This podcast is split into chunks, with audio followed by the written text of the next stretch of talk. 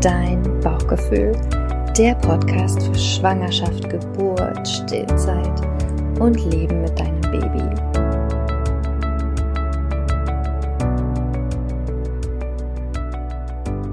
Herzlich willkommen zu einer neuen Folge von Dein Bauchgefühl, der Podcast für Schwangerschaft, Geburt, Stillzeit und erstes Jahr mit Baby. Heute habe ich einen Gast hier direkt bei mir zu Hause vor Ort. Eine ganz besondere Situation. Normalerweise nehme ich den Podcast ja immer äh, via Zoom auf, also mit Menschen, die nicht direkt äh, close to me sind. Und die liebe Michelle, die sitzt direkt neben mir. Michelle hat sich bei mir gemeldet und hat quasi gefragt, ob sie in meinen Podcast kommen kann. Und da habe ich natürlich ja, ja, ja, ja, ja gesagt, weil wir ein Thema besprechen werden heute, was sehr gut passt zu den Folgen der letzten Wochen. Es wird um Schwangerschaft gehen. Genau. Und um ähm, deine Geburt. Und äh, du hast da einiges erlebt. Und ich nehme schon mal vorweg, Michelle ist jetzt nicht unbedingt ein positives Beispiel. Jein. Also Jein. Ich, ich würde sagen, ich habe Erfahrungen gesammelt, die man nicht jedem vielleicht unbedingt wünscht. Mhm.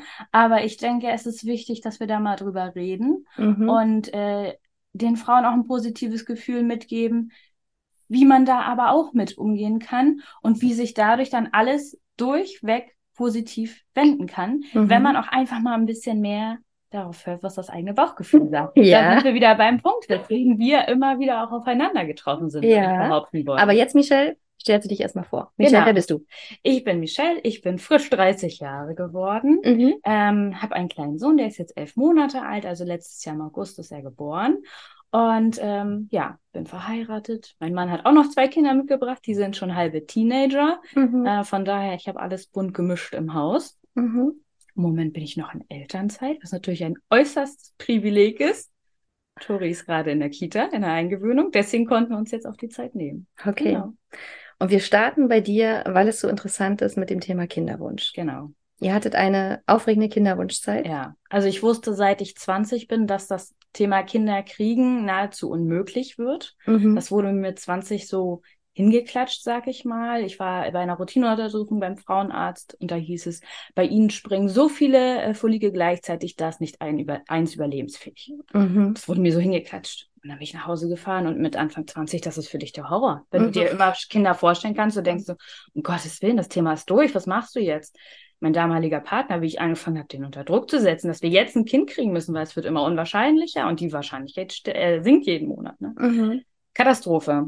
Ähm, ja, bis sich dann natürlich wirklich ein Partner ergeben hat, mit dem man hätte Kinder kriegen können, hat es dann ja noch mal einige Jahre gedauert, äh, wie man sieht. Ähm, und auch mit meinem jetzigen Mann, der hatte immer total Angst davor, ne? weil er hat gesagt, es ist zweimal gut gegangen und in mhm. meiner Prognose, er hatte wirklich mal tierisch Angst.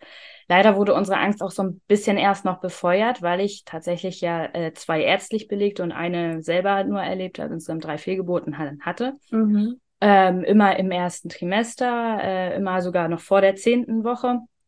Und ich war nachher irgendwann total verzweifelt. Bei uns war das ja einfach nur noch machen. Es mhm. sollte jetzt ein Kind sein und ich kann da jede Frau verstehen, die irgendwann so verzweifelt ist und alles nur noch auf Druck, weil man will das, ne? Man sagt mhm. sich so, ich bin, ich möchte Mutter sein, ne? Ich möchte ein Kind kriegen. Mhm. Ja, und dann kam irgendwann so äh, die Phase, wo ich mich intensiver mit dem ganzen Thema beschäftigt habe, weil ich gesagt habe, hier nur mit Tests machen in einer Tour und Druck machen funktioniert nicht. Mhm. Und ich habe angefangen zu supplementieren, mhm. ähm, als wenn ich das gewusst hätte, dass da irgendwas äh, tiefer ist, weil es hat ist auch kein Mensch mit mir weiter mehr auf dieses Thema mit den Eizellen eingegangen. Irgendwann kam dann mal wurde ein PCO so um die Ohren gehauen, ja, aber da wurde auch nichts gemacht. Und dann saß ich eines Tages bei meiner Frauenessen und habe gesagt, so, mir reicht jetzt hier. Ich habe keine Lust mehr auf das Thema. Ich will, dass wir eine Hormonbehandlung machen. Sie mhm. hat noch diskutiert und diskutiert. Ich habe gesagt, nein, ich gehe jetzt hier nicht raus, bevor wir das Thema jetzt nicht angehen, weil ich wusste, wir müssen irgendwas machen.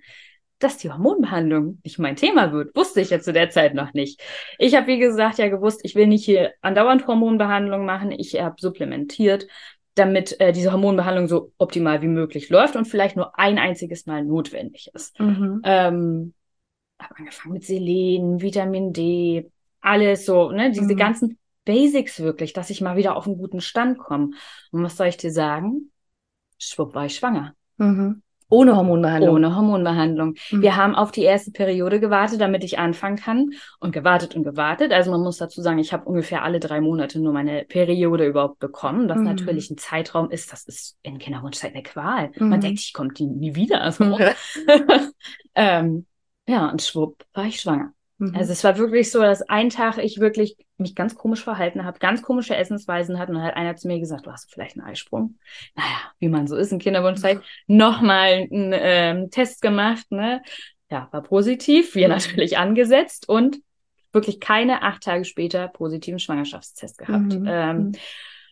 Und äh, ich habe mich bei meiner Frauenärztin dann gemeldet, weil ich diesmal auch so schnell wie möglich ihr äh, sie da als Unterstützung haben wollte, weil Fakt war ja, irgendwas ist mit mir, dass das immer wieder schief geht. Mhm. Sie hat mich zum Glück auch da sehr, sehr, sehr früh reingenommen in die Sprechstunde, hat gleich ein Blutbild gemacht und da kam raus, jetzt, Achtung, ist natürlich so ein kleiner Trigger, das muss nicht bei jedem der mhm. Fall sein, so wie es bei mir war, Hashimoto. Mhm. Also es wurde dann Hashimoto festgestellt und sie guckte mich dann an und entschuldigte sich tatsächlich bei mir und sagte, das wird vermutlich der Grund gewesen sein, warum es immer wieder schief geht. Und wir müssen jetzt was machen. Ansonsten mhm. kann ich Ihnen leider versprechen, dass es wieder schief gehen wird. Ich hake einmal ein, Michelle, weil das ist sozusagen die eine wichtige erste Information genau. für die, die hier zuhören und die auch vielleicht in der Kinderwunschzeit sind. Das heißt, wenn du ein Gefühl hast, ja. wenn dein Körpergefühl dir sagt, es stimmt irgendwas nicht, ich krieg gleich eine Gänsehaut, weil ich habe das auch erlebt. Ich habe kein Hashimoto gehabt, aber ich habe bei mir hat auch etwas nicht gestimmt. Ich hatte ja auch Fehlgeburten und wenn ich nicht darauf bestanden hätte, bei meiner Ärztin, mhm. dass wir Untersuchungen machen, dann wäre das niemals rausgekommen. Genau. Und diese Odyssee hätte noch, noch viel länger gedauert. Ja. Und das ist ja das, was du gerade bestätigst, ja. ja. Und meine Frauenärztin hat sich bei mir auch entschuldigt, nachdem ich die Diagnose hatte.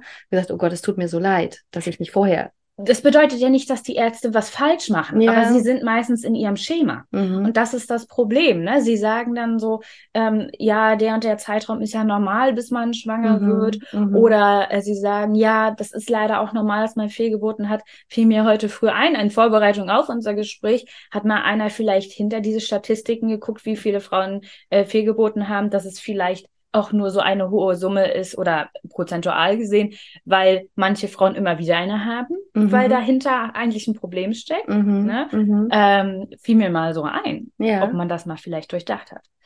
Jedenfalls war es dann bei mir halt definitiv das Hashimoto, das war dann klar. Und meine Werte waren tatsächlich auch so schlecht, dass sie mich anrief und sagte, wir müssen jetzt einen Termin kriegen. Ich rufe jetzt beim Endokrinologen an, dass äh, du heute untersucht wirst, mhm. dass du heute Tabletten kriegst und dass wir sehen, dass wir es in den Griff kriegen. Ansonsten kann ich dir nicht viel versprechen. Mhm. So muss man dazu sagen, es war die Vorweihnachtszeit. Mhm. Alles heimlich, alles schön. Ich bin ne, mit Kindern, ich bin so Mutter durch und durch. Ich gehe da total auf. Das heißt, ich zelebriere Weihnachten bis zum geht nicht mehr. Und ich hing da so zwischen Himmel und Hölle und dachte so, um mhm. Gottes Willen, jetzt es geht das, ne, du hast es endlich geschafft, jetzt geht der ganze Mist von vorne los hier so.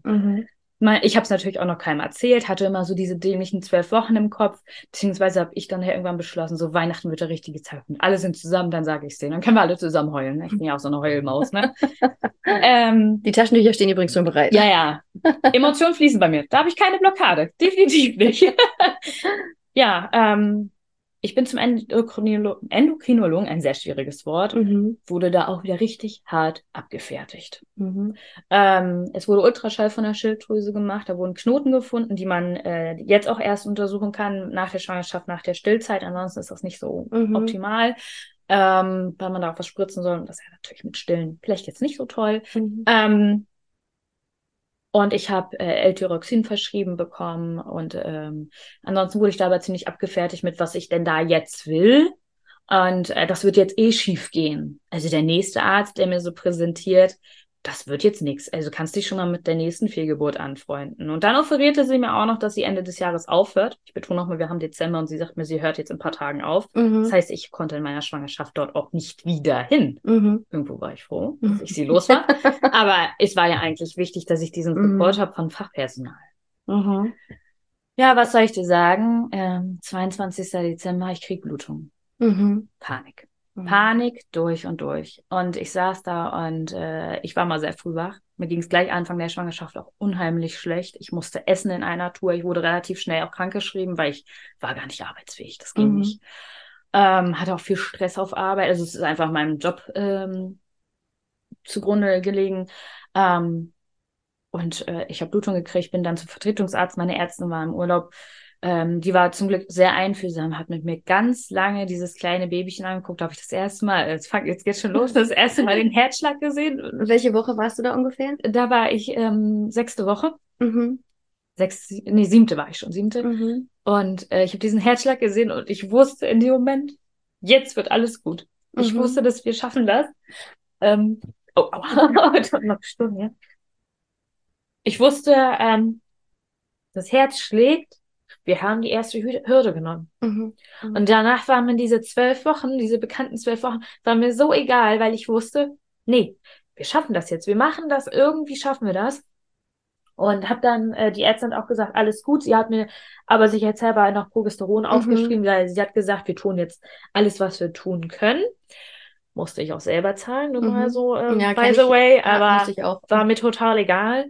Ähm, Weihnachten wir das allen offeriert. Ähm, mit dem neuen Bild, das ich hatte, wo man Krümelchen ja auch schon sehen konnte. Ne? Es sieht auf diesem Bild unheimlich groß aus. Dabei sind die ja so klein. Ja, das ist so beeindruckend. Ne? Ja. Ähm, ja, und dann hatte ich im Januar meine erste ähm, Routineuntersuchung, quasi die man erst mit zehn Wochen dann ja mhm. hat. Also normalerweise, wer jetzt das noch nicht durchlaufen hat, man hat ja die erste Routineuntersuchung erst mit zehn Wochen, was für ein verdammt langer Zeitraum ist das. Mhm. Also mein Baby wäre definitiv in dem Zeitraum wieder, wieder mal mhm. verstorben. Weil einfach mit mir nichts stimmte. Bis dahin hatten sich meine Werte tatsächlich ganz gut reguliert. Ich bin vom Endokrinologen zum Internisten, mein Hausarzt ist Internist, gewechselt und die war da immer dran. Die hat alle drei Wochen bei mir Blut abgenommen, hat immer Medikamente angepasst. Die war da sowas von dran, weil die wollte das mit mir ähm, hinkriegen. Sie mhm. wusste, wie ich gelitten habe. Sie mhm. sagte, wir müssen das jetzt einmal hinkriegen. Einmal. Mhm. Ein einziges Mal schaffen wir das. Ähm, ja, bei der Routineuntersuchung war alles soweit gut. Ähm, und ich habe mich dann auch fürs Erstsemester-Screening entschieden, schon alleine, weil wir diese Startschwierigkeit hatten. Und nächste Triggerwarnung an der Stelle, für meinen Mann und mich stand immer fest, wir möchten kein behindertes Kind, mhm. weil wir wissen, dass wir beide damit nicht umgehen können. Mhm. Und wir wünschen uns unserem Kind ein selbstständiges Leben, unabhängig von uns, mhm. irgendwann. Mhm. Ne?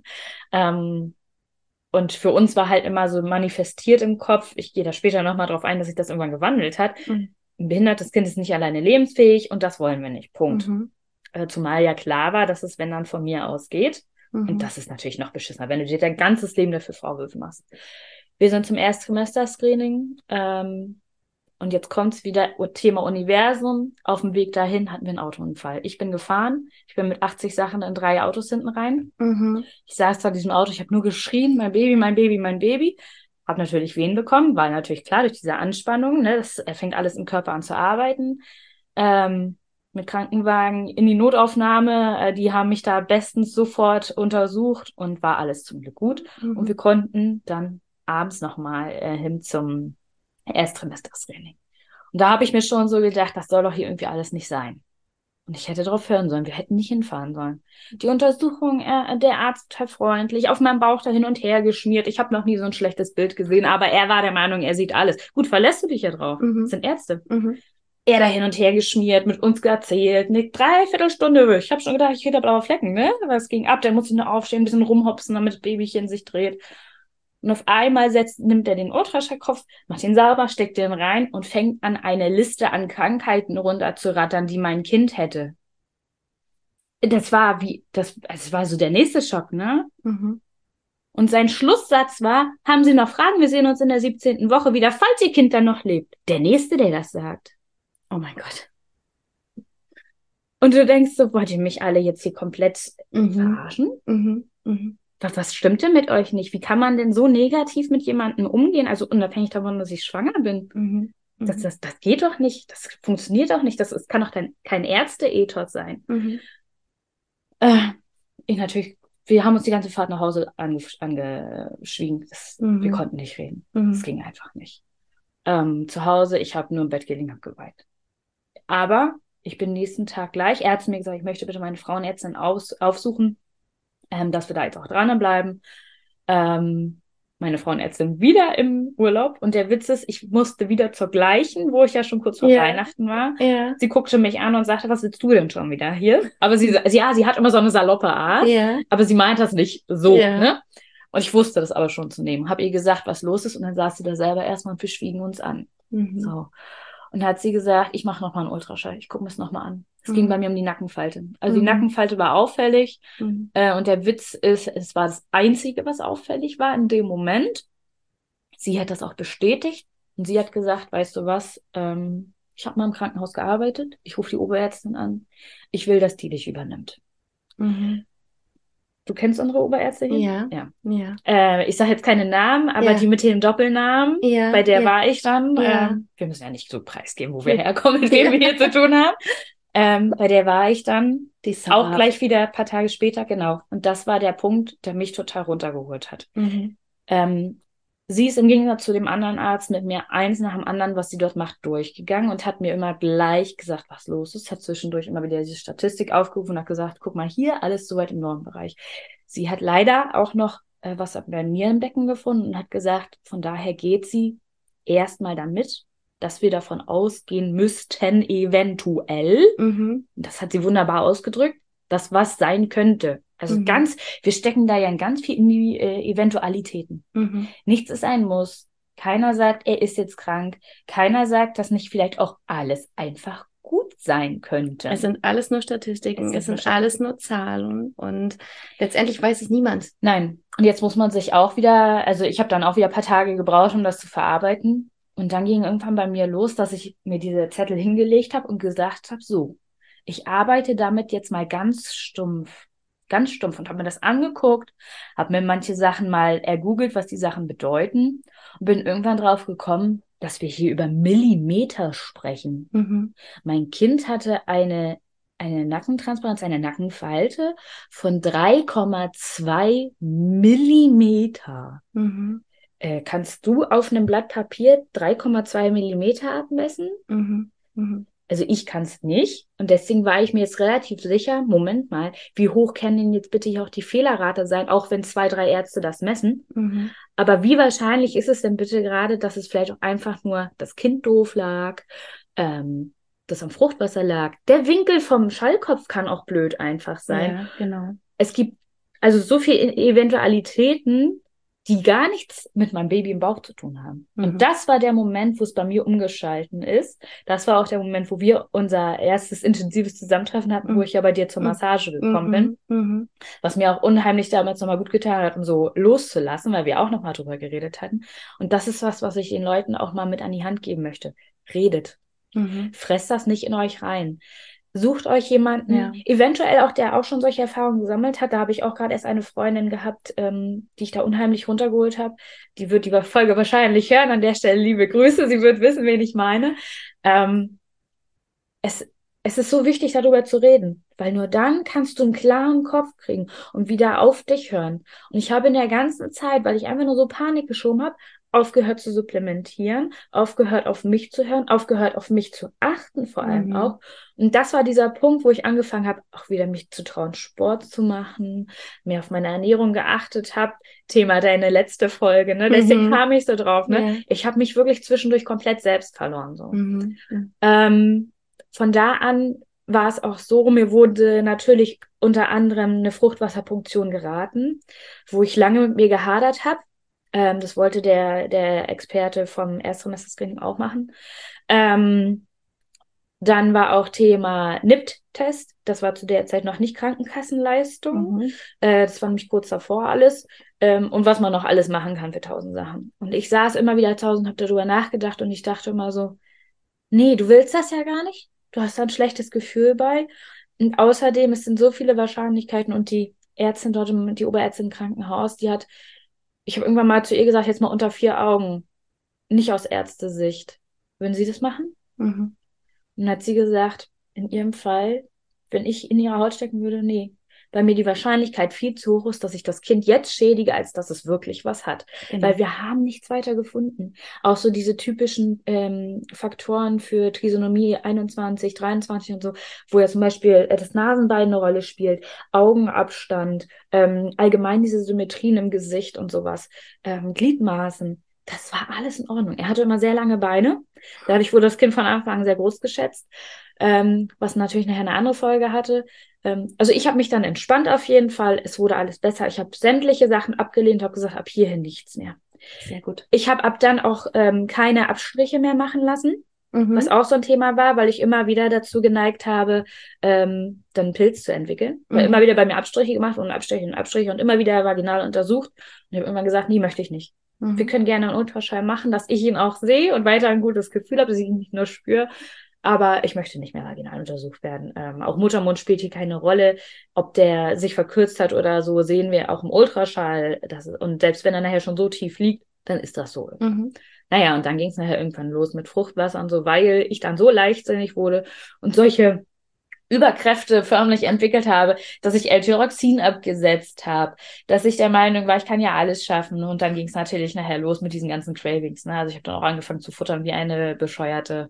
Ähm, durch das Absetzen von L-Tyroxin habe ich dann nochmal 18 Kilo fast nur an Wasser gezogen. Ja, also ich, innerhalb von acht Wochen. Das waren nur die letzten acht Wochen. Ich sah aus. Ich konnte auch keinen Sport mehr machen, weil ich mich kaum bewegen konnte. Ich kam in keine Schuhe mehr rein, nicht mal latschen. Ich habe nachher, bin nur noch barfuß gelaufen überall, sah sehr witzig aus, aber zum Glück Sommer.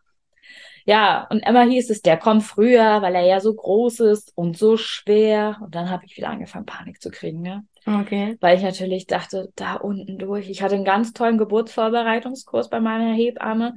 Und die hat auch immer gesagt, guckt auf euer Bauchgefühl, verlasst euch auf das Personal. Ich hätte mich tatsächlich auch für eine Hausgeburt interessiert, muss ich sagen. Aber ich hätte es mich nicht getraut im Endeffekt, weil mein Mann nicht zu 100 Prozent dahinter stand. Mhm. Und das hat doch so ein bisschen, ich, er wollte dabei sein, ich wollte, dass er dabei ist. Und dann wussten wir, das wird nichts. Und dann habe ich immer gesagt, ich mache ambulant. Ich muss einmal kurz eingreifen in den Satz, den du gesagt hast, den ich nicht so unterschreiben würde. Ja.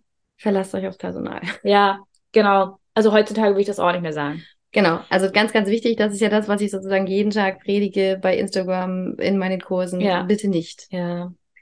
Du es sei denn, die Verantwortung. Ja, es sei denn, du hast da wirklich jemanden an der Hand, der sehr, ähm, ich würde mal sagen, basisch arbeitet. Also mhm. wirklich ähm, naturmäßig, also nach dem, was die Natur sich mhm. gedacht hat. Mhm. Es gibt Hebammen und Ärzte, sie sind immer nur auf ihrem äh, Level da und gucken nur auf dem, was bringt jetzt hier uns Geld und was nicht. Und es gibt Hebammen, die arbeiten mit dir mhm. und an dir. Mhm. Ähm, da würde ich mich drauf verlassen, auf die anderen nicht. Mhm. Aber leider ist diese Rate, die das wirklich so am Menschen machen, sage ich mal, sehr gering. Das mhm. muss man tatsächlich sagen. Die, also ich habe viele Hebammen durch. Ähm, ja, er kam natürlich, also Tori kam natürlich nicht früher, mhm. äh, war ja klar. Wir sind sogar über ein ET gegangen und ich habe tatsächlich ja so Panik geschoben und ähm, er wurde nachher auf fast fünf Kilo geschätzt, 4800. Äh, wurde auf 58 Zentimeter geschätzt und das war der Punkt, wo ich gesagt habe, mm -mm, weil die waren schon so weit, dass sie gesagt haben, also wir würden ihnen noch einen Kaiserschnitt machen. Da habe ich gesagt, auf gar keinen Fall einen Kaiserschnitt. Mhm. Ich mache alles, was ihr wollt, aber ich mache keinen Kaiserschnitt. Mhm. Könnt ihr sowas von vergessen, weil mhm. ich wusste, ich schaff das. Ja. Ich will ein einziges Kind jetzt kriegen und ja. ich will eine Geburt haben. Ja. Vaginal. Nicht, dass Kaiserschnitt keine Geburt wäre, aber ich möchte dieses volle Paket haben, mhm. bitte. So, ne? Wir haben uns ähm, für eine Einleitung gemeinsam entschieden. Also ich war wieder mit den Oberärzten dort zusammen und sie haben gesagt, wenn du dafür bereit bist, versuchen wir das. Mhm. Du hast mir immer geraten, mach keine Einleitung, das ist auch nicht notwendig. Ganz viele andere auch, aber ich hatte so Panik. Mhm. Ich hatte mhm. so Panik. Und ich weiß nicht, warum ich Panik hatte, weil das war doch klar, dass der irgendwann rauskommt. so, ne? Aber es ist einfach so, das Thema hatten wir beide ja auch schon mal. Ja. Man sollte diese ähm, ET sollte man vergessen, man sollte ja. einfach mal von so einem Zeitraum reden. Und weil alle mir immer gesagt haben, der kommt noch im Juli, der kommt noch im Juli war das so für mich klar, oh mein Gott, wir sind schon fast einen Monat drüber, weil wir hatten nachher irgendwann den 15. August. Ähm, er war zwei Tage schon über ET und sowieso, nee, einen Tag über ET und, und sowieso sollte er ja den Monat zuvor kommen. Und es war nur Panik in meinem Kopf. Ja. Ich war nicht mehr klar. Ja, okay. Wir haben uns aber für sanfte Methoden entschieden. Also zusammenfassend, ich war fünf Tage im Krankenhaus insgesamt. Ähm, am Dienstag bin ich rein, am Samstag bin ich raus, inklusive Geburt. Ähm, ab Dienstag haben wir angefangen mit der Einleitung. Ich habe zuerst einen äh, Tampon gelegt bekommen, wo nichts bei passiert ist. Ähm, am nächsten Tag musste ich dann in den Kreissaal wechseln. Ich habe mein eigenes Zimmerchen im Kreissaal gekriegt. Mhm. Ich habe dauerhaft im Kreissaal gewohnt, ähm, weil dann mit Gel weitergemacht wurde. Und was soll ich dir sagen? Es ist nichts passiert. Gar mhm. nichts. Gar nichts. Dein Körper hat sich gesagt, Nö, brauchen Nö. wir noch nicht. Ist mhm. noch nicht so weit. Mhm. Genau. Und dann hier Sachen, ach, er liegt ja aber so tief, so schön tief, aber hier ist wirklich gar nichts zu sehen. Ähm, der, der, der Hals stand noch, der Muttermund war fast zu. Also, ne, wirklich mhm. so null geburtsreif, gar nicht, ne? Es sagt alles zu. Ich hätte wahrscheinlich noch in Urlaub fliegen können, sage ich aber, ne? ähm, aber so sah ich ja nicht aus. Ja, und dann ähm, kam der Donnerstag. Wie gesagt, Dienst habe ich jetzt Krankenhauseinleitung. Mittwoch bin ich in den Kreissaal gezogen. Dann ging es los mit Gel alle paar Stunden. Nichts passiert. Und ich bin Donnerstagmorgen wach geworden und dachte so, hä, das war doch eine Wehe. So, ne? Mhm. Und dann dachte ich so, ne, egal. Und als wenn die Hebamme das gerochen hätte, kam sie und sagte so, möchtest du noch mal duschen gehen? Willst du noch mal Haare waschen? Guck mal, wir haben hier im Kreis hier so eine richtig schöne große Dusche, lass dir es gut gehen. Ich meinen Mann geschrieben, als wenn auch ich das geahnt hätte, aber es ist so, du ahnst das, du mhm. weißt, wann es losgeht. Mhm. Komm mal bitte heute nicht so spät. Der war immer so ein kleiner Trödelheini, der kam immer erst so neun, halb zehn und ich wusste irgendwie, das ist zu spät. Mhm. Ähm, ich war duschen, habe mir die Haare geflochten. Jeden Tag hatte ich die Haare offen. Den Tag flechte ich mir die Haare, ne? Total mhm. abstrus ähm, die kommen mit meinem Frühstück, ich sehe mein Frühstück und denke mir so, Bäh, ich wollte das nicht. Ich bin immer noch nicht stutzig geworden. Mhm. Das erste Mal, dass ich nicht essen wollte in dieser Schwangerschaft, ich habe gefuttert wie ein Scheunendrescher. macht das nicht, liebe Leute. Ja. Wirklich, ja. macht das nicht. Uluven, ich kann es nur empfehlen, macht das, das hilft euch. Mhm. Aber futtert nicht wie die Wahnsinnigen, ne? Ähm, ja, mein Mann war da, und die Ärztin kam, äh, die Hebamme kam kurz rein und meinte so, ja, wir machen nachher dann ja weiter mit Gel. Ich sage, ja, alles gut, alles gut, machen wir. Mein Mann sitzt neben mir und auf einmal lasse ich einen Schrei los. Mhm. Es, es ist dem Moment, das nehme ich jetzt voll weg, die Fruchtblase geplatzt und es hat sich angefühlt, als wenn mein Kind mir untenrum eine Kopfnuss gegeben hat. Mhm. Wenn er sich an meinem Beckenknochen festgehalten hat und einmal dann so seinen Kopf durchgerammt hat, so hat es sich auch angehört. Das hat man sagt ja eigentlich, dass es nicht knallt und nichts, aber du hast es gehört, es lief sofort und es hat sich auch genauso angefühlt. Ne? Mhm. Jetzt muss man sagen, wahrscheinlich war das eh der ganz natürliche Geburtsbeginn, weil ich lag, hatte dann schon fast 18 Stunden keine Geburtseinleitung mehr gehabt. Also ich hatte eine Pause vom Gel gehabt. Mhm. Ähm, es war quasi jetzt Neustart angesetzt, damit ich Kraft tanken kann, was ja auch völlig richtig war. Das Problem ist natürlich aber, diese Mittelchen, die du kriegst, die wirken ja nach. Und es war wirklich so, erst hat mir ja wieder, jetzt kommt der Punkt, weswegen ich sagen würde, verlasst euch nicht aufs Personal. Das war mhm. nicht wirklich. Man wollte mir dann erzählen, ich hätte eingepullert, es wäre kein Fruchtwasser, wo ich mir gedacht habe, ja, alles klar. Also es lief, ne, dann wäre ich aber sowas von inkontinent gewesen. Es lief bei jeder Bewegung immer schwallartig. Und äh, erst beim zweiten Mal Streifen ranhalten, haben sie mir dann geglaubt, weil es dann natürlich äh, volle Möhre angezeigt hat. Das war 9.20 Uhr, möchte ich an dieser Stelle betonen. Und um 9.35 Uhr ging es los mit den Wehen, also auch sehr, sehr, sehr zeitnah wirklich. Und die waren aber so heftig wahrscheinlich, weil halt noch das ganze Gel und alles irgendwo da in meinem Blut rumschwamm, ähm, dass ich keine Chance hatte. Also es war, ähm, man würde es als Wehensturm bezeichnen, mhm. aber ich möchte, dass die Frauen keine Angst haben, wenn ihr euch entscheidet, eine Einleitung zu machen, guckt euch an, ich sitze heute hier, mhm. ich kann normal darüber reden. Es ist machbar. Mhm. Dem Moment, wenn du in der Situation steckst, denkst du natürlich, oh mein Gott, was geht hier ab? Es ist machbar. Redet auch mit eurem Partner, sagt den vorher, was ihr euch wünscht. Das war bei uns ein ganz großes Thema, weil mein Mann ist immer so ein bisschen starr, sag ich mal, ne? Und ähm, ich bin Heul- und Quatschmaus und ähm, erzähle ihm immer, was ich gerne möchte. Und er hat das schon alles abgespeichert. Er war wirklich die ganze Zeit für mich da. Ähm, und es wurden vom Personal meiner Meinung nach viele, viele Fehler gemacht. Unter anderem wurde nicht an mich geglaubt, was das allergrößte Problem ist. Mhm. Und ich wurde immer wieder in Rückenlage gezwungen und ich konnte nicht liegen. Mein Körper hat sich in jeder Phase dagegen gewehrt. Ich habe mich auf dem Ball ganz wohl gefühlt. Ich habe mich stehend am Tuch ganz wohl gefühlt. Ähm, aber nicht liegend. Mit welcher Begründung? Das kann ich dir nicht sagen. Es, also es wurde immer wieder gesagt, ich soll mich außen, wo ich mir dachte, Leute, ich habe hier wirklich jede zwei Minuten eine, eine Wehe. Also es ging wirklich so heftig gleich los. Ähm, und da der Körper, dass diese, da diese Wehen ja so teils echt waren, teils so ein bisschen beeinflusst, ist nicht so schnell was an meinem Körper passiert, wie die Wehen aber gearbeitet haben, sag ich mhm. mal. Mein Körper wollte sich, wollte langsam alles aufmachen und die Wehen haben aber gesagt, so jetzt hier Ballett, Ballett, Ballett, Ballett. Mhm. Und weil ich natürlich auch sehr schnell dadurch K.O. war, weil ich kaum zum Atmen kam. Also dieses Veratmen war mir wirklich nicht, nötig, äh, nicht möglich, obwohl ich mir so viel Mühe gegeben habe. Ich habe wirklich und es kam auch immer wieder mal eine Hebamme, die mit mir versucht hat und die haben alle festgestellt, irgendwie, wir kommen hier nicht weit.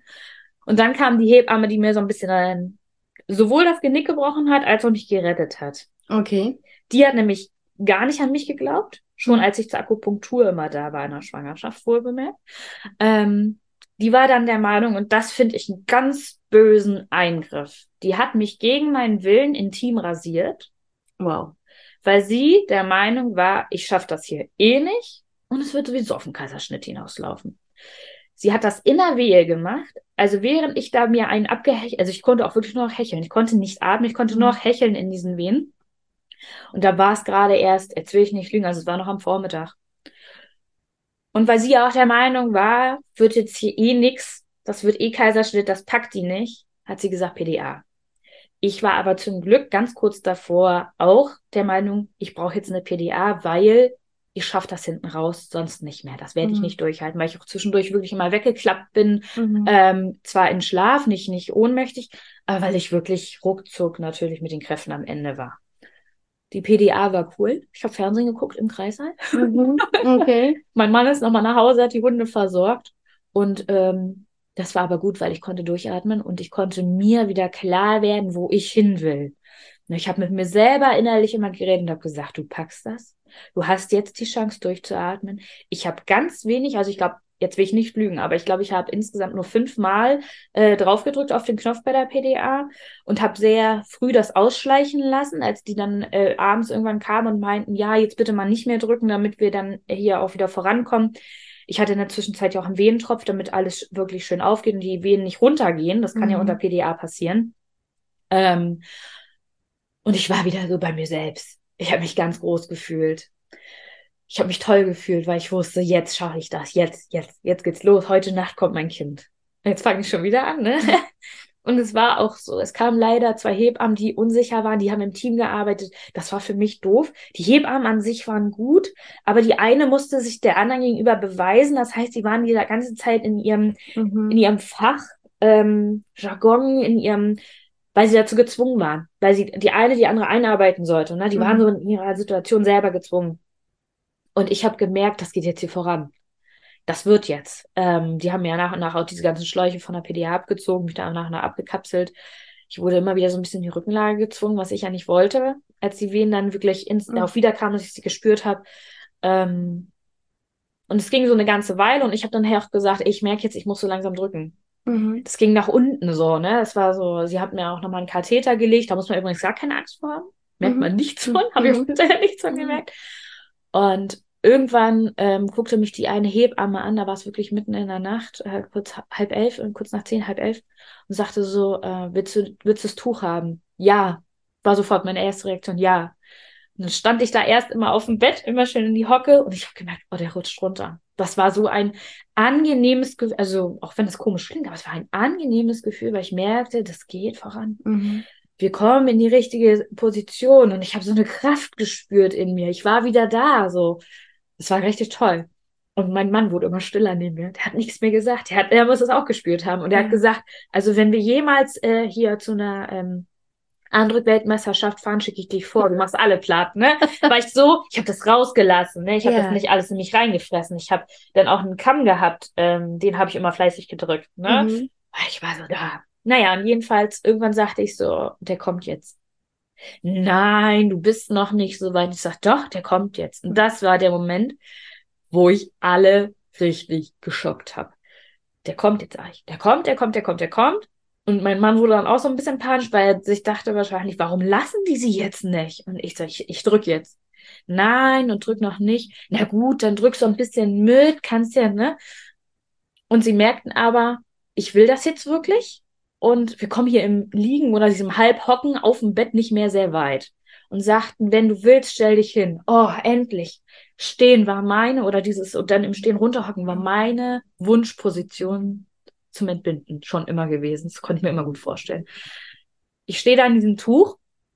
Zweimal bin ich die Hocke gegangen. Zweimal. Und beim zweiten Mal brüllten sie meinen Mann an, er soll jetzt bitte runtergehen und mich festhalten. Beim zweiten Mal kam der Kopf. Mhm. Ähm, in dem Moment, ich saß vor dem vor dem äh, Kreisbettchen da, mhm. äh, so halb drunter, die, also ich meine, wirklich, ich war vor diesem Fuß, das sind ja so riesen Füße. Ja. Ne? Die Hebammen hatten keine Chance, an mich ranzukommen und das war so gut. Das war so gut, weil ich brauchte die nicht, ne? Ja. Ähm, in dem Moment kam ein Arzt rein. Ich habe ein Problem mit Ärzten, muss man dazu sagen. Ne? Ja. Das war eigentlich mein Horror und das war mit dem Moment alles egal. Mhm. Ähm, der kam rein und brüllte durch diesen Kreis, seit wann kriegen wir Kinder auf dem Boden? Und ah. ich dachte mir so, seit ich Kinder kriege.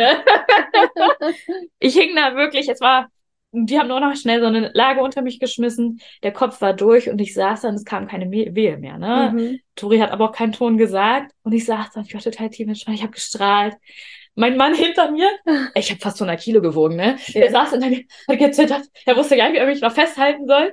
Ich habe ihm fast das Bein gebrochen, weil ich da drauf lag. Ne? Und die Hebamme, man hat auch gesehen, die eine hatte nur einen Handschuh an, die andere hatte die nur bis okay. zum Handgelenk. Die kam nicht hinterher. Ja, ist doch gut. Ja, klar, super. Und ich saß da, ich war tiefenentspannt. Die nächste Wehe kam nicht. Und die so, kommt sie, kommt sie. Und ich, und ich war total entspannt. Mhm. Ich wusste, das geht gleich weiter. Nee. Wartet doch mal Alles kurz. Gut, ja. Bleib mal alle mal ganz entspannt. Mhm. Kopf ist durch. Mhm. Das wollen wir noch, ne? Mhm. Dann kam die Wehe, ich mitgedrückt. Tori raus, hatte zwar die Nabelschnur im Hals, Was er ja war auch ein bisschen, ist. nein, er war auch ein bisschen blau. Und jetzt kommt wieder der Punkt, wo ich sage, das finde ich ganz doof. Ich verstehe, warum sie es gemacht haben, aber der Moment fehlt mir bis heute. Sie haben ihn mir gleich weggenommen, weil er halt so sehr blau war, die Nabelschnur im Hals hatte, das halt, also es hat fünf Minuten tatsächlich mhm. gedauert, bis diese letzte Wehe kam. Sie haben ihn gleich mitgenommen, ihn zu beatmen. Mhm. Und wahrscheinlich auch mit dem Hintergrund wissen, dass er in der Schwangerschaft so viel war. Sie wollten jetzt wissen, was ist mit ihm. Und das fehlt mir. Aber ich saß da auf diesem Boden, das Kind war aus mir raus. Und ich war so, so, was machen wir jetzt?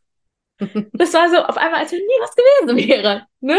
Die haben mich auf diesen, da hochgehieft aufs Bett. Ähm, ich hatte eine mini, mini, minimale Geburtsverletzung. Also wirklich überhaupt nicht der Rede wert. Hatte ich hinterher auch kaum Probleme mit. Ähm, ist super verheilt. Also, ne, ich bin ein bisschen, er hat mich ein bisschen gekratzt, quasi mhm. mit irgendeinem Knochen, ist er bei mir lang geschürft. Das passiert ich hatte einen mini, mini minimalen Dammriss ersten Grades, das ist auch ne, nicht der Rede wert. Und ich lag da auf diesem Bett und es dauerte, bis mein Kind kam. Ich habe Witze erzählt und alles, ne? Und dann kam mein Kind und dann fehlte mir natürlich zuerst mal diese Bindung, weil mir dieser Moment fehlt. Und das nehme ich denen schon übel, mhm. muss ich ehrlich sagen. Mhm. Aber äh, ich gleich instinktiv, ne, habe ihn an meiner Brust äh, schnüffeln lassen und er hatte auch so ein bisschen angefangen, gleich rumzunuckern, so war total schön. Und ähm, ich bin ja nachher sogar rüber, also das war, es war mitten in der Nacht, 1.13 Uhr kam er dann noch, äh, schlussendlich. Also ich hatte keine 24 Stunden Wehen. Ähm, und ich bin selber aufs Zimmer gelaufen, musste ihn schieben. Ich hätte ihn ja unheimlich gerne getragen. Ich wollte ihn ja nicht mehr hergeben, den Kleinen. Was soll ich euch sagen? Mit dem Kind war nichts. Mhm. Er hatte natürlich bei der Geburt eine unheimlich schlechte Sauerstoffsättigung. Gut, kein Wunder, er war komplett blau am Kopf. Ne? Äh, das hatte sich nächsten Tag komplett erledigt. Das Einzige, Aber die Sauerstoffsättigung, äh, warum natürlich? Ja. Also warum sagst du natürlich, dass er das hatte? Das hatte ja nichts mit der Nabelschnur zu tun. Nee, einfach, es ist halt einfach der ganzen Gesamtsituation mhm. geschuldet gewesen. Mhm. Und es ist auch okay, weil es mhm. geht ihm noch hinterher gut. Ja. Also, ne, ich hatte damit gar keine Schmerzen dann so mehr. Mhm. Ich habe mir dann nicht weiter Gedanken drüber gemacht. Ähm, das Einzige, was mein Kind hat, es ist nicht behindert, möchte ich an dieser Stelle gleich sagen. Es hat keinerlei Einschränkung, gar nichts. Er hat an seinem Daumen einen kleinen zusätzlichen Daumen. Okay. Das ist alles. Jetzt, wer jetzt die letzten Minuten, äh, Stunden gefühlt, die wir jetzt gesprochen haben, gehört denkt jetzt sonst was ist mit meinem Kind. Er hatte ja quasi nichts. Mhm. Dieser kleine Daumen, wir lassen den wegoperieren, da sind wir ja schon äh, mit den Chirurgen im Gespräch. Ansonsten hat er nichts. Mhm. Das heißt, dieser ganze Stress, die ganze Ängste, die ganze Panik, alles, was in der Schwangerschaft auf dich, über dich rüber ja. gekommen ist, war eigentlich unnötig. Und deswegen hatte ich ja die Folge einmal mit Antonia. Wenn du die noch nicht gehört hast, äh, glaube ich, drei Folgen weiter, hör da einfach mal rein. Es gibt natürlich auch die Möglichkeit, eine Schwangerschaft ähm, komplett ohne Untersuchung zu erleben. Ja. Und das ist halt einfach die Frage, die du dir stellen musst, jedes Mal, wenn du zu einer, einer Untersuchung gehst, was machst du mit dem Ergebnis? Mhm. Was machst du mit dem Ergebnis? Und es gibt ja auch eine Leitlinie in Deutschland äh, für sozusagen die Schwangerschaftsvorsorge, wo genau das drinsteht, wo drin steht, es muss ganz genau abgewogen werden. Mhm. Ist diese Untersuchung eigentlich wirklich nötig? Weil die Ängste, die man dann schürt, die wiederum haben ja Einfluss auf die Schwangerschaft und auch auf dein Baby, weil Absolut. dein Baby spürt einfach jede Angst, die du auch spürst. Und ähm, wir müssen jetzt langsam zu Ende kommen, leider, ja. weil Michelle ihr Kind abholen muss. Aber ich würde gerne zum Abschluss nochmal sagen, das ist natürlich eine ganz individuelle Erfahrung gewesen, die Michelle gemacht hat. Und natürlich ähm, machen wir hier keine Werbung für PDA. Nein. Wir machen hier keine Werbung für die Nein. Einleitung. Wir machen Werbung für dein Bauchgefühl genau. und für dein Körpergefühl. Und ein wichtiges Learning nochmal, was der Arzt dort gesagt hat, als der reingeguckt hat ins Zimmer, seit wann kriegen wir denn hier die Kinder auf den Boden? Ja, ist ein also geiler Satz, ne? Ist ein geiler Satz, der dir einfach zeigt, wenn du dich für ein Krankenhaus entscheidest, um dein Kind zu gebären, dann musst du dich vorher stark machen. Ja. Weil es ist dein Menschenrecht, es ist dein Patientenrecht, dein Kind so zu gebären, wie du möchtest. Ja. Und wenn es auf dem Boden ist, wenn es auf dem Fensterbrett ist, wenn es sonst wo ist, auf dem Klo, dann ist es dein gutes Recht. Und letztendlich hat niemand darüber zu entscheiden. Genau. Ja, bin ich ganz bei Und dir. wenn du nicht da unten auf dem Boden gewesen wärst, bin ich ziemlich sicher, dass deine Geburtserfahrung die letzten Minuten eine andere gewesen genau. wäre. Also das war wirklich gut, dass diese, die, diese Hebamme mich angeguckt hat und wahrscheinlich gespürt hat, sie will was anderes. Genau, und da nochmal ein wichtiges Learning für euch. Wartet nicht darauf, dass die Hebamme euch dazu einlädt, eine andere Position ja, einzunehmen, sondern versucht in euren Körper reinzuhören und einfach aus euch selbst heraus andere Positionen einzunehmen. Die Hebamme ist nicht dein Chef. Nee, ne, die ist nicht sozusagen dein, dein Anleiter in der, in der ähm, Ausbildung oder wie auch immer, sondern sie ist da, um dich zu unterstützen, um dir zu helfen, die Geburt zu haben, die du für dich möchtest. Ja. Und im Endeffekt aber trotzdem, also wir, du hast recht, wir wollen keine, keine Werbung für PDA und Co. machen. Mhm, ne? Mhm. Wenn ihr da drum herum kommen könnt. Definitiv. Definitiv. Ne? Mhm. Ähm, wichtig ist aber, ihr dürft euch auch aktiv dafür entscheiden. Mhm. Aber tut es aktiv, nicht passiv. Lasst es euch nicht vorschreiben. Ähm, macht es nicht, weil andere das sagen hört auf euch rein. Es ist definitiv so, dass wenn man nicht total bei sich ist, irgendwann sagt, ich schaff das nicht. Mhm. Aber diesen Satz habe ich nicht einmal gesagt, weil ich wusste, ich will das. Mhm. Und das daran sollte ich, sollte man viel mehr denken. Ja, und Michelle, noch eine Sache, das hast du mehrfach wiederholt, dass die Hebamme nicht an dich geglaubt hat. Ja. Das geht natürlich gar nicht, ja. Also nee. schon die Haltung allein im Kreis, das geht natürlich gar nicht. Aber es ist auch nochmal ein wichtiges Learning, weil du weißt ja nie, wenn du dich für ein Krankenhaus entscheidest, wen du dort triffst. Exakt. Du kennst die Hebamme vorher nicht, wenn du nicht eine Beleghebamme hast oder ein Hausgeburt oder Geburtshaus. Und das heißt, du weißt nicht, wen du triffst und du weißt nicht, wie diese Frau drauf ist, was die für einen Tag hatte, wie die zur Arbeit gekommen ist, wie auch immer, was da mhm. gerade los gewesen ist, welche Geburten sie schon gerade vor dir gehabt hat. Und deswegen darfst du dich nicht auf die anderen verlassen. Exakt. Letztendlich ist es nicht ihre Aufgabe, sozusagen dich zu empowern es ist die Aufgabe von dir selbst, dich zu empowern. Das Obwohl wir uns das wünschen würden. ja, natürlich, natürlich. Wir wünschen es uns. Es, also das ist ja auch eigentlich ist eine Geburt so gedacht, ne? In einem Kreis von weisen Frauen, die dich alle empowern, die dir alle gut zusprechen und so. Aber das ist halt nicht die das Realität. Nicht die Realität. Leider. Deswegen, ich finde bei uns fehlt hier ein Geburtshaus total. Das wäre ja. voll mein Ding gewesen. Das wäre so mein Ding gewesen. Ja. Wie gesagt, Hausgeburt, da waren wir uns einig. Aber ich glaube, Geburtshaus wäre voll unser Ding gewesen, ne? Ja.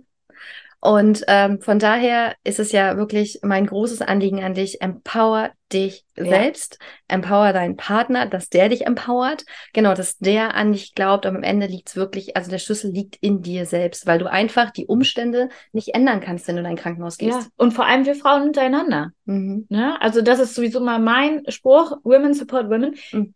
Es geht nichts anderes, ne? Wir können alle jeder muss natürlich seine Erfahrung selber sammeln, so wie ich meine auch gesammelt habe. Und das ist meine Erfahrung. Mhm. Cindy, es ist nicht deine Erfahrung, mhm. es ist nicht die Erfahrung von unseren Zuhörern.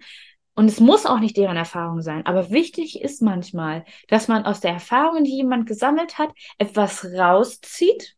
Mhm. Grundsätzlich erstmal egal was, weil jeder braucht was anderes. Und daraus für sich eine tolle Entscheidung trifft. Mhm. Und meine Entscheidung war einfach, dass ich mir diesen Support von den Ärzten hole und deswegen mhm. ja dort im mhm. Krankenhaus entbinde, ambulant. Also ich bin im Endeffekt nur so. Ich muss dich nochmal, du hast geboren dein Kind, du hast ja. nicht entbunden. Du ja, stimmt. Geboren. Entschuldige, hast du völlig recht. Ähm, wir sind ja wirklich nur bis zum Samstag dann da geblieben, damit noch dieser, weil bei unserer Familie ist eine spezielle Krankheit, deswegen war es mir wichtig, mhm. ähm, ist dieser Abdruck von der Ferse gemacht worden auf dieser Karte, ich weiß gar mhm. nicht, wie das heißt. Danach sind wir los. Mhm. obwohl mhm. kein anderer uns gehen lassen wollte, außer meine Hebamme. Die hat gesagt, okay, wenn du das willst, machen wir das. Mhm. Die hat alles in die Wege geleitet. Äh, keiner wollte mich gehen lassen. Man hätte ja noch Geld verdienen können an mir. Und das ist, was ihr euch auch immer so ein bisschen, ähm, ja, dran denken müsst. Bewusst machen. Ja, ja, ja. Es bewusst machen, genau. An Geburt wird Geld verdient, aber nur bis zu einer Stunde, Stunden, bis gewisse Stunden zusammen sind. Ähm, wenn du zu viele Medikamente brauchst, dann wird das irgendwie auch nicht mehr so richtig vergütet. Auf den ähm, Wochenbettstationen hast du, wenn du Glück hast, eine Stillberaterin, die aber ja. vielleicht auch gar keine Fortbildung oder so macht, weil sie ist da ja jeden Tag am Mann, ne? Dann sind die ganzen alten Schwestern, die der Meinung sind, so, Kind jetzt hier ran, so, ne? So wurde ich auch behandelt im Übrigen. Ähm, von daher war ich so froh, dass wir beide Stillvorbereitung gemacht haben, weil ich habe mich von denen gar nicht beeindrucken lassen. gar nicht. Und dass meine Hebamme, wenn du sie fragen würdest, so stolz bis heute auf mich, sie sagt, ich bin immer wieder so ein Vorzeigebeispiel, wie ich mich da durchgebissen habe. Du hast dich aber vorbereitet, Michelle. Ja, Vorbereitung. Das, Vorbereitung. Ist, das ist das Ding. Bereitet euch vor. Ja. Überlegt euch auch, also ich sag mal, man kann sich ja nicht auf alles ganz effektiv vorbereiten, mhm. aber überlegt euch, wie kann ich mir Sachen vorstellen, was mhm. kann ich mir nicht vorstellen. Versetzt euch mal in die Situation, dass ihr vielleicht auf die eine oder andere Sache so ein bisschen innerlich vorbereitet seid. So. Mhm. Und reden. Das ist ja immer mein, reden. mein Credo. Was für ein schönes Schlusswort, ihr Lieben. Wir freuen uns über euer Feedback. Wie gesagt, Michelle hat es gerade nochmal betont. Es ist ihre Erfahrung. Es ist keine, äh, keine Blaupause für, für deine Schwangerschaft, für deine Geburtsvorbereitung sozusagen. Es ist eine Erfahrung, die sie gemacht hat. Sie hat da ihre Schlüsse draus gezogen genau. und hat genau. äh, sozusagen nach meinen letzten Folgen gesagt, sie möchte auch mal was dazu sagen und ihre Geschichte teilen. Ihr kennt meine Meinung dazu. Einleitung, PDA. Mm ja, also ich bin das beste Beispiel. Also ja nicht notwendig gewesen. Ja. Es ging los. Ja, genau. Und die, die Frage ist immer genau, ähm, wie groß und schwer war dein Kind am Ende? Ähm, 53 Zentimeter, 4020 Gramm und la ganz lange Strampelbeine. Also es ist, ähm, muss man kurz erklären, ne? Die Kinder werden am Oberschenkelknochen ja, ja. gemessen. Das heißt, hat das Kind lange Beine, denken die, das Kind ist riesig. Genau, also das heißt, das Kind war fünf Zentimeter kleiner und fast ein Kilo leichter ja, als sozusagen geschätzt. Und das ist doch ein wunderschönes Schlusswort für heute. Also ihr Lieben, bis zum nächsten Mal. Ich freue mich, wenn ihr einschaltet und ich freue mich über all Feedback. Bis dahin. Tschüss. Vielen Dank, dass du zugehört hast. Du findest mich unter dein Bauchgefühl bei Instagram. Ich werde dir das auch nochmal in die Show Notes schreiben und würde mich riesig freuen, wenn wir gemeinsam in einen Austausch gehen könnten. Also vielleicht hast du auch so eine Geschichte zu erzählen. Vielleicht hast du auch schon mal in deinem Leben so ein intensives Erlebnis gehabt mit deinem Bauchgefühl, mit deiner Intuition und bist dieser vielleicht sogar etwas früher als ich, nicht erst mit Mitte 30 gefolgt. Also immer her damit. Schreib mir eine Mail, schreib mir bei Instagram. Ich freue mich sehr, mit dir in Austausch zu gehen. Bis dahin, alles Liebe, deine Cindy.